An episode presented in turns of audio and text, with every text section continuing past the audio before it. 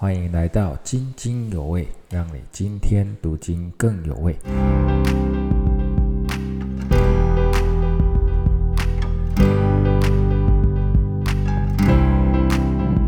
弟兄姐妹平安，好，在第六十四章哈，最后先知呼求神哈，说：“哎，我们的圣城都已经荒凉了，圣殿都被焚烧了，神怎么忍得住啊？我求神你不要再安静沉默了，好不好？啊，所以在第六十五章呢，哈，神就马上就回答了，他说：那些没有来访问我的，现在求问我哈。”这个意思就是，我让他们寻求我，他们却不求哎。还有呢，那些没有寻找我的，我就叫他们遇见哈，那就好像雅各哈，在伯特利他遇见神哦，是神主动向他显现哦。那没有称为我名下的，那我就对他们说，我在这里，我在这里。那么，因为这个经文的前后文都是对以色列人说的话哈。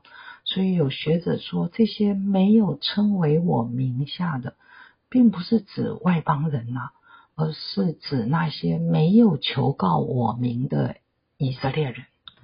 即使是对这些没有求告神名的以色列人呢，神还是对他们说：“我在这里，我在这里。”哈。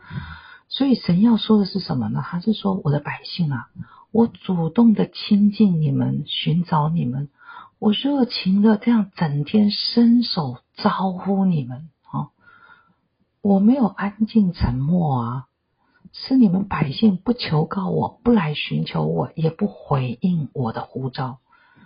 那整本圣经都是不断提到我们要听神的话哈，可是百姓就是不听不听不听哈。那么遇到苦难呢，就埋怨神不理我们哈。那么神从来都没有静默哈，没有安静沉默。那么对以色列人或者对我们哈，神都从来不沉默哈。那么神透过圣经和大自然哈，还有我们身边的人哈啊，不停的对我们说话。可是呢，我们比较想要神听我们说话，而并不是想要听神的话哈。那么到所以呢，二到七节哈。神就指责以色列人不寻求神，他们是随着自己的意思来拜神哈。神说要在圣殿敬拜他，哈，可是呢，这些以色列人呢，却照自己的意思，在园中献祭，在坛上烧香，哈，这就是拜巴利或者其他的假神，或者是在坟墓间坐着，在隐秘处住宿，这个就是做些什么？通灵啊、交鬼啊的这些事哈，这些都是神所厌恶的。还有呢，他们吃猪肉哈，神说不要这个呃，在立位记十一章啊，列出很多不可以吃的东西哈，其中之一就是猪。啊！可是这些以色列人呢，竟然违背神的命令吃猪肉，哈，这是跟外邦人学的。那么同时，他们碗里面有可憎之物。那什么是可憎之物呢？啊，应该指的就是和拜偶像有关的东西了，就是我们今天说的吃那些拜过的食物了，哈。所以在这边指的就是这些以色列人，他们的信仰非常的混杂，哈，完全不照神的意思，哈，是照自己的意思，而且竟然呢。哎，还自以为比别人要圣洁哈，他们有属灵的优越感。那么神呢，就说这些人实在让我很火大哈。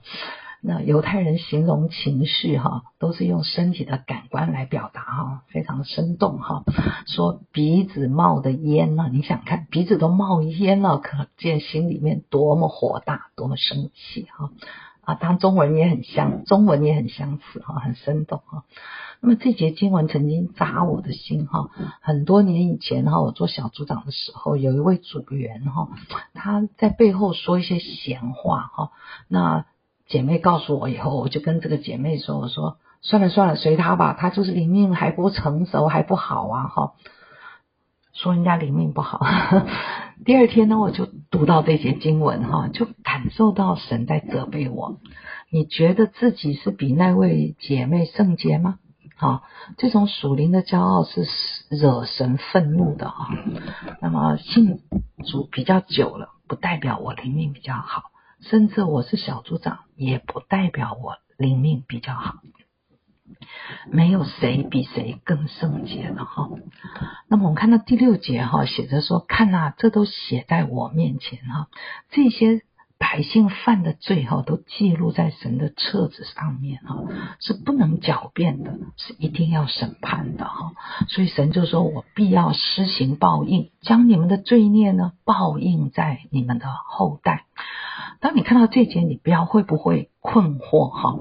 因为这里呢说神要把以色列人的罪孽报应在后代，可是呢你在以西结书十八章。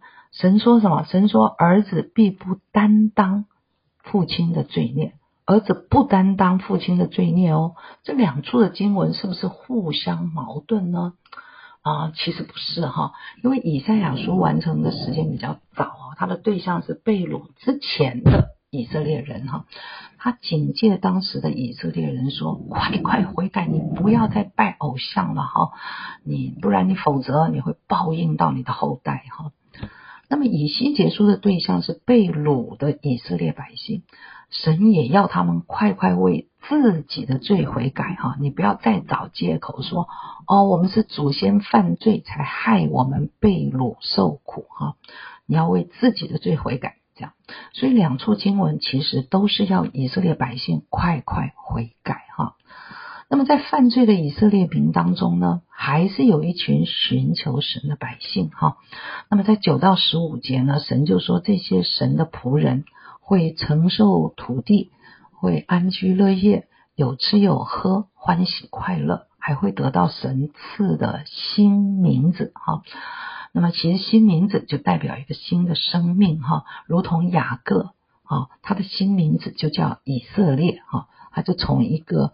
骗子哈，就变成神的王子哎，好，以色列就是神的王子的意思哈。那么神的仆人呢，还会得到神也这个神的仆人得到了神赐的新的名字，其实就是新的啊生命。那么这个新名字是什么呢？可能就像六十二章说的，是神所喜悦的。那么新名字也有可能就是什么基督徒啊，就基督徒。那些离弃神、不听神的话去拜偶像、算命的，不但没有得到好处哈，反而呢没得吃、没得喝啊，还要蒙羞哀嚎，死在刀下哈。那么离弃的以色列人，他们的名字呢就成为别人用来咒诅的哈。那么在欧洲哈，犹太人这三个字，哎，就是咒诅哈，就是羞辱哈。如果骂人家犹太人的话，那那你就知道啊，那个就是骂哈啊咒骂。那么二次大战以前，在上海也有很多的犹太人哈，所以在中文里面哈，那犹太就是小气的意思哈，都是不好的。那么这两群人的结局，你看看是多么强烈的对比啊！哦，神的仆人就富足喜乐，得到新名字、新生命；离弃神的人就匮乏哀嚎，哈，失去生命。为什么呢？因为在第十二节说，神说我呼唤呐，你们没有答应；我说话，你们没有听从，你们反倒行我眼中看为恶的，拣选我所不喜悦的，哈，所以他们的结局就是很不好的。所以弟兄姐妹，我们实在需要来默想神这段话哈。我们到底想要什么样的结局呢？什么才是神喜悦的？我所做的是神喜悦的吗？好，我们求圣灵帮助我们哈，成为寻求神的人，回应神的人，求告神的人，听从神话的人。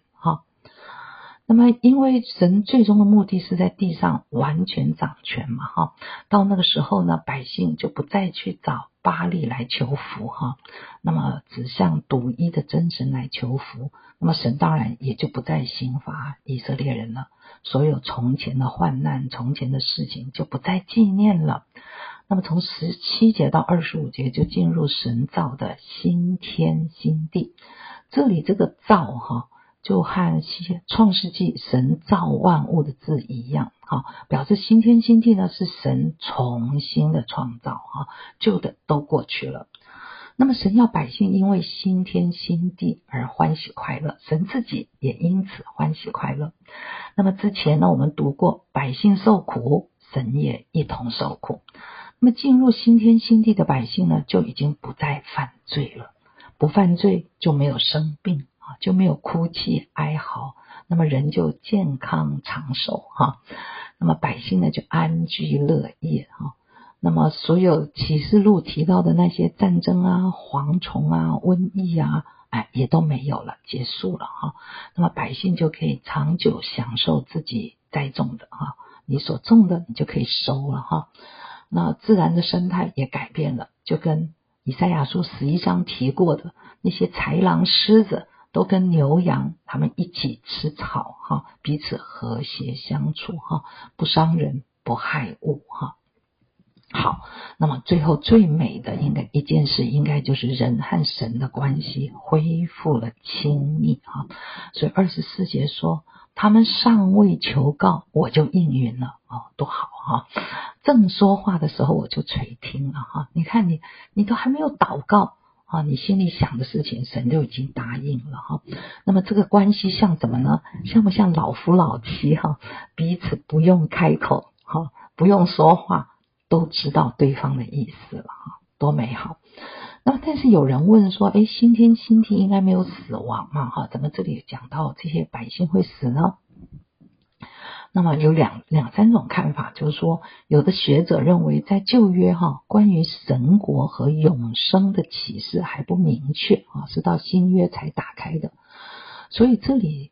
啊，说在新天新地的人还会死啊，只是恢复成假亚当时代的长寿哈。那另外这个一种说法，就是另外一种看法是什么呢？就是说这里的新天新地可能是启示录的新天新地的前身啊，前身。那么到了启示录的新天新地，就是最后的完成了啊。完整。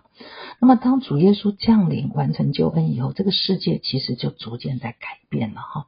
那么，许多人呢信主之后啊，那么也带来了个人也人就变得比较有智慧嘛哈，信主就比较有智慧哈，那比较有聪明哈，那这个智慧聪明加增，知识就加增哈。那么，在过去一两百年以后。的时间哈进步特别的明显哈，那么整个世界呢也像是朝新天新地的方向前进了哈。譬如说，人类的寿命变长了哈，在二次世界大战的时候呢，人类的平均寿命啊是不到五十岁的哈，甚至在中国哈只有三十一岁哈，男性三十一号，女性三十哈。那现在呢，很多的国很多国家平均寿命都超过八十岁了。那我们这一代呢啊，家中有兄弟姐妹夭折的，其实还不少哈。就像我的大哥，就在一岁半生病就离世了哈。那么现在呢，婴儿死亡率就比几十年前要明显的大大的下降哈。那么虽然世界呢各地的战争，各地有战争哈。也还是有人没有饭吃了，饥饿的，那也有蝗灾。不过大部分地区生活都是丰衣足食哈，比起一百一两百年前，真是差别非常非常大，这是在人类历史上很少有的哈。那我们和神的关系也因为耶稣基督啊，我们和跟神和好，我们也渐渐的跟神越来越亲密哈。所以，其实我们很多人很多的时候都经历过，信主的人都会经历。你还没有求告神，神就应允你了啊。那么，有一位姐妹，她在预备小组的诗歌的时候，她脑中一直有一首很熟的旋律，但是其实她叫不出名字，也不知道去哪里查。没有想到，她当她一打开 YouTube 哈，网络就跳出那首她要找的诗歌哈，所以她马上就泪流满面哈。她真的还没有求告。神就应允了哈。那么末世呢，是在主耶稣降临、完成救恩之后就开始了。好，那么如果我们寻求神、跟随主、做神的仆人，那么就像进入新天新地一样，好，我们就已经可以开始享受其中的富足、欢乐、健康、长寿，还有和神的亲密关系。好，所以奉主的名祝福弟兄姐妹。都可以每天活在新天新地里面。